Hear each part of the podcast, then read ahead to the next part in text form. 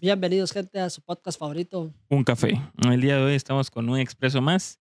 Em, vamos a seguir un poquito pesaditos con el tema de las elecciones. Pues al final ya tenemos una semana de, de haber salido de, de este proceso, de esta celebración cívica. Bueno, si la podemos ver como celebración después de todo lo que se ha Complicado. ido como destapando un poco en noticias, lo que ha ido sucediendo, lo que uno lee, lo que la gente comenta. Entonces, pues vamos a, a platicar un poco sobre cómo vivimos ese día, las situaciones que se han ido dando y mm, un poquito más. Exacto. Vamos a platicar un poco de la experiencia. A mí me tocó votar en un lugar bastante tranquilo, a comparación de como vimos en las noticias de otras sedes donde se complicó el proceso. A donde me tocó a mí, pues bastante tranquilo, muy poca gente, que es otro tema que vamos a tocar. Yo, yo ni hice cola. Máximo, máximo, calculo yo que donde, donde me tocó votar a mí, cuando yo fui a, a realizar el proceso, exager- exagerando, habían tal vez unas 15 personas. Ah, Sí se notaba aquel silencio. Bueno, pero también, ¿a ¿qué hora fue a votar usted? Ah, yo fui al mediodía. Tal vez estaban Mm. almorzando. dice. Pues es que mm, pues, es que puede ser, o sea, de todo puede pasar. Hay gente que prefiere ir a votar bien temprano porque piensa que hay mucha gente. No, Hay otra gente que ya suele ir un poquito más tarde, al final es domingo. Todo, todo puede pasar. sí, eh, pues como le digo, estaba bastante tranquilo. Eh, me eh, algo muy, no me había pasado antes, pero sí realizaron el proceso de enseñarme cada papeleta. Ah, sí, sí, a mí también. Entonces sí me enseñaron, mire, para que no esté marcada, todo, pues la recibí. Se realizó el proceso, eh, me devolvieron mi, mi documento y todo, y ahí finalicé. Luego cuando acompañamos a mi mamá a votar, Ujú. ahí sí ya eso parecía feria. Habían Sí. helados, granizadas, tacos, de todo. Porque como ella vota en un lugar más cerca de mi casa, pues cerraron esa calle y es como le digo, parecía feria. Y ahí sí, ahí sí vi más gente. Ah, Pero ahí sí ya se notaba que mínimo habíamos tal vez unos 150 personas, todo ese relajo. Sí, pues, pero es que también ha de ser eso y que mm, al parecer ahora nos separaron un poquito más, en el sentido, separaron gente un poco más grande de los jóvenes, porque en el caso de mi, de mi casa, igual mis papás y mis hermanos más grandes, ellos votaron todos en el mismo lugar, en un lugar bien cerca aquí a la casa. que la entrada de la escuela donde ellos votaron está cerca de la entrada de una colonia, entonces cerraron el portón de la colonia hasta la conexión de la calle principal, digamos, entonces igual ahí había venta de comida, helados y todo, y ahí había un montón de gente. En cambio, con mis hermanas sí nos tocó ir a votar un poquito más lejos, igual casi no, no había gente. Yo, porque soy también un poco despistado, no me recuerdo, pero ya en la noche, cuando ya se había cerrado todo el tema de las votaciones, em, metí el número de mesa, porque en la, en la página usted podía buscar hasta por, por la, la mesa, ¿verdad? Exacto. Y sí me recuerdo que nada más votaron como unas 100 personas en mi mesa. Y ya era el total. Sí, no, era lo que comentaba y por eso es que iba mi, mi lo que le comentaba anteriormente en tema de, de la comparé el lugar a donde me tocó ir a votar a mí con el de mi mamá. Y sí se nota que lo hablamos nosotros en el episodio anterior en el expreso la poca participación de los jóvenes.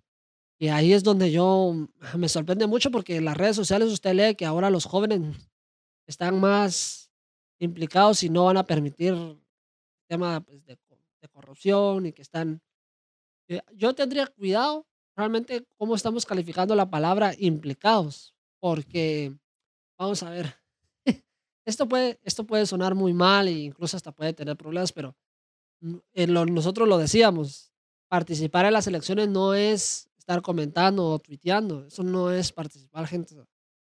Los jóvenes estamos confundiendo subir una historia con involucrarnos y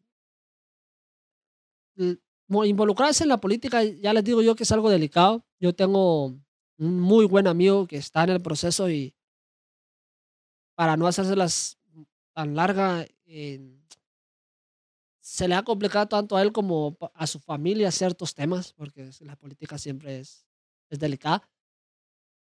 Yo ahí es donde veo que, como lo lo platicábamos, ahí esa participación de los jóvenes que se nota que hay bastante entusiasmo, pues eso es positivo, pero sí creo yo que hace nos hace falta un poquito como frenar esa emoción y realmente darnos cuenta que muy poco joven fue a votar, incluso hasta un montón ni sembrado, ni se em ¿cómo se dice? Empadronaron. Exacto, perdón. No, sí, que de hecho hasta hay gráficas de la cantidad de abstinencia de votos que hubo, y es abismal. Realmente, no sé si sea preocupante o tomarlo como si fuese algún tipo de protesta o algo así, pero es que era mucha gente la que ni siquiera fue a votar. Sí, les vamos a compartir esa gráfica de un programa que la compartió. Pero como bien menciona Kenneth, es que es es impresionante la la cantidad de gente que no votó y la cantidad de gente que votó nulo, porque aquí en Guatemala también el voto nulo fue demasiado. Incluso como bien mencionan, pues, eh, aquí en Guatemala, pues, los resultados dieron para ir a dar una segunda vuelta. Y y lo lo poco que se comenta el voto nulo, porque se entiende, digamos, por ponerles en contexto, se entiende que el voto nulo no tiene ningún beneficio directo con el tema de, bueno, con el voto nulo vamos a impedir que la corrupción siga, no. El voto nulo es una protesta por parte de la gente en decir: "No hay ningún candidato" "adecuado, o no hay ningún candidato que me que me convenza para dirigir mi país". Eso es el voto nulo. La gente que dice que el voto nulo no sirve, pues, a la vez es una falacia, porque si bien no sirve para el tema del sistema, pero te está le está diciendo al Tribunal Supremo Electoral y al Estado que el sistema no sirve y que la gente no está de acuerdo con los candidatos que hay hoy en día. Y eso también va directo a a los propios partidos políticos, o sea que, por ejemplo, pues, me me aquí me invento un poco, uno puede estar de acuerdo o en desacuerdo con ciertos ideales de diferentes partidos pero digamos, ya sea, no estoy de acuerdo con los ideales, pero me convence el el el representante, pues, digamos, tanto puede ser el presidente o Diputado. diputados, como puede ser puede ser, perdón, em, me parece bien, pero no me representa el el El el par el partido. Entonces, pues, para ahí está el como el funcionamiento de esto de del voto nulo, pues, uno lo que quiere decir es: "Miren, por favor" "queremos algo nuevo", pero, pues, creo que tristemente tampoco se ha llegado a a que si llegase a ganar el voto nulo, sea obligatorio el cambio de políticos. Yo creo que es opcional, hasta donde yo tengo entendido. Si cada partido quiere cambiar, lo va a hacer o no.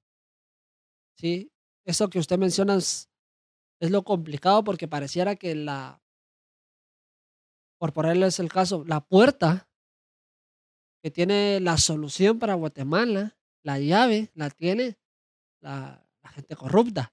Entonces, ¿cómo vamos a abrir la puerta para aprobar una ley y modificar el sistema si la llave la tiene la gente que se beneficia de la corrupción?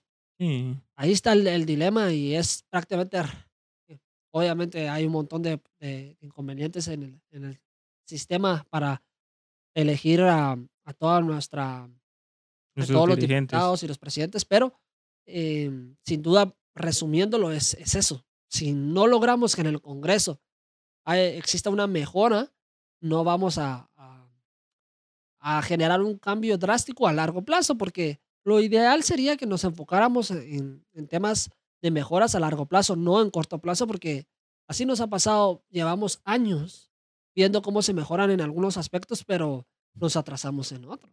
Sí, no, y aquí es donde caemos algo que habíamos mencionado también en el expreso anterior, el tema de la desinformación, eh, política, básicamente, porque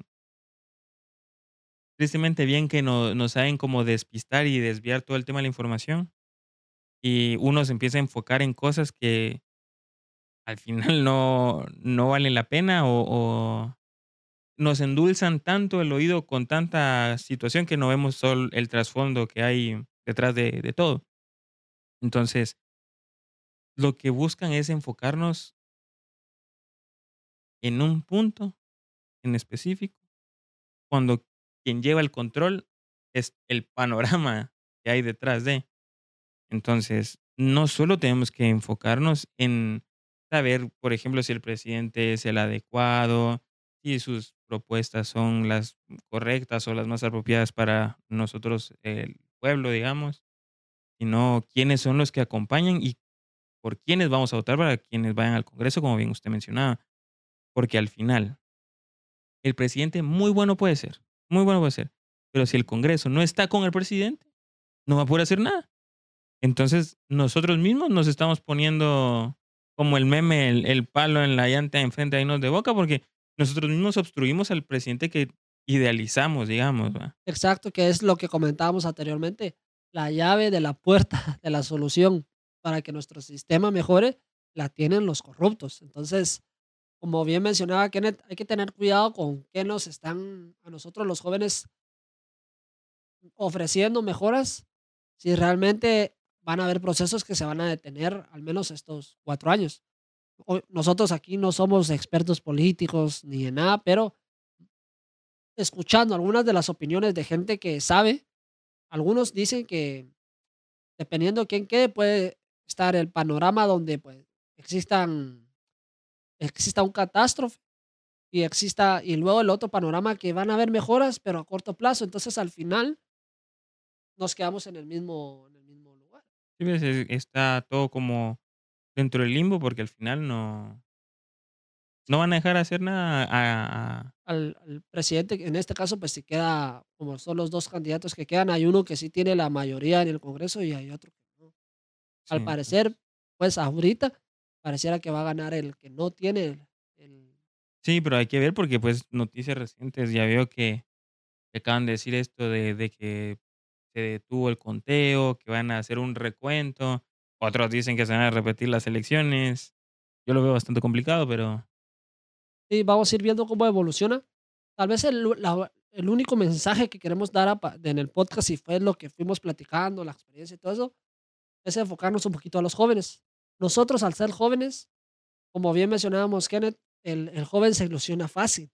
Sí. Entonces, creo yo que la, el único mensaje que queremos dar aquí en el podcast es que controlemos nuestras emociones, que recuerden que una cosa es analizar con estas, con las emociones, y otra cosa es la razón. Nosotros tenemos que llevar nuestro análisis a tal punto donde no mezclemos los sentimientos o el favoritismo que tengamos por X o Y persona. Sí, correcto sí, pues como última conclusión ya para ir cerrando, tal vez, bueno, hay que ver qué pasa a futuro, pero para ir cerrando de momento el capítulo político hablado en el podcast es el hacer el llamado a, la investigación, que nos quede lección de que pues al final puede haber un cambio. Se nota que de cierta forma mucha gente estuvo como protestando en que realmente los candidatos no los veían de la forma adecuada. Hay que ir trabajando mejor esto, hay que ir informando, porque al final, si ya sea que en algún momento apoyamos o no ciertas causas o partidos, hay que ver que sí sea lo más adecuado, que, que sean los que queden en el poder, ¿verdad? Porque si va, va, a ganar este, pero estos no lo van a apoyar. Sí, al final yo creo que también algo que debemos de hacer nosotros los guatemaltecos, y eso es muy importante, Claro, lo ideal sería que el Tribunal Supremo Electoral nos apoyara, pero si no es en ese caso, vamos a tener que ser autodidactas, es empezar a leer y a aprender un poquito más sobre el sistema de elecciones, porque hoy en día todavía existe mucha desinformación en tema de qué diferencia hay entre este diputado y este otro, y para qué sirven los diputados, o quiénes son los diputados de cada bancada. Y ahí, creo yo que se radica el, inconveniente de Guatemala, que vivimos muy desinformados de ese punto. Sí. Porque no hay quien eduque, porque a nadie le conviene educar, porque, por ponerle un ejemplo, si a mí usted me da la lista de diputados de cada uno y usted me pone aquí, bueno, tal persona ya estuvo involucrado en algún caso de corrupción, pues ya queda el partido totalmente descartado, en teoría. Pero como no nos informamos acerca de la función de los diputados y las diferentes opciones, ahí nos cre creamos esa confusión. Sí, que lo triste es de que básicamente nos dejamos regir, eh, pensando en diputados por la cara quien representa al Al partido, sí, en este caso es el presidente. Sí, nos concentramos tanto en votar por un buen presidente que descuidamos el Congreso, y que es importante también aquí en Guatemala, pues. Eh, Y es luego, como bien mencionaba Kenneth jóvenes mm, tratemos de seguir está muy está muy bonita la emoción que que están demostrando hoy en día. Qué alegre ver también a muchísimos jóvenes leyendo un poquito más sobre política, eso es bastante, creo yo que prometedor.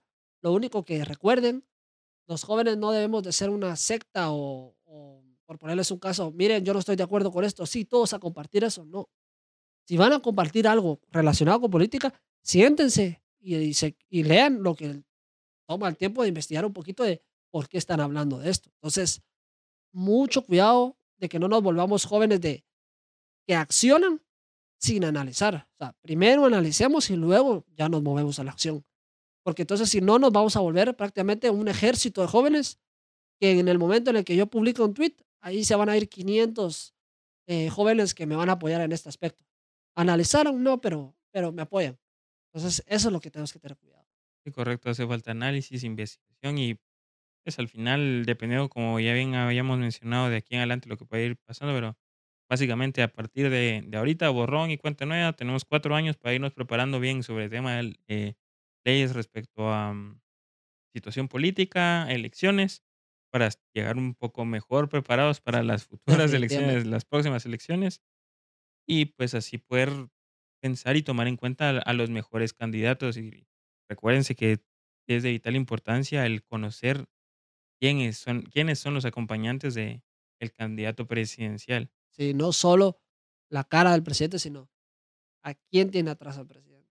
Mm, ¿Qué representa al partido? Es complicado, pero poco a poco y no no es de un día para otro vamos a mejorar. Entonces, como bien menciona Kenneth, tenemos los siguientes 4 años para definitivamente llegar preparados y decir: "Hoy sí los jóvenes aportamos lo que debemos". Sí, correcto. Ya saben, gente, muchísimas gracias por escuchar el el expreso. Nos pueden, eh, ya saben que nos pueden seguir en las redes sociales, Instagram y TikTok como Un Café. Ahí compartimos bastante información. Vamos a ver qué qué qué dinámicas podemos ver para esta segunda vuelta, no descartamos nada. Entonces, síganos ahí y nos puedes escuchar en Spotify, Apple Podcast, Google Podcast y Amazon Music. Así que, gente, esperamos que les haya gustado el episodio. Muchas gracias. Es Un Café.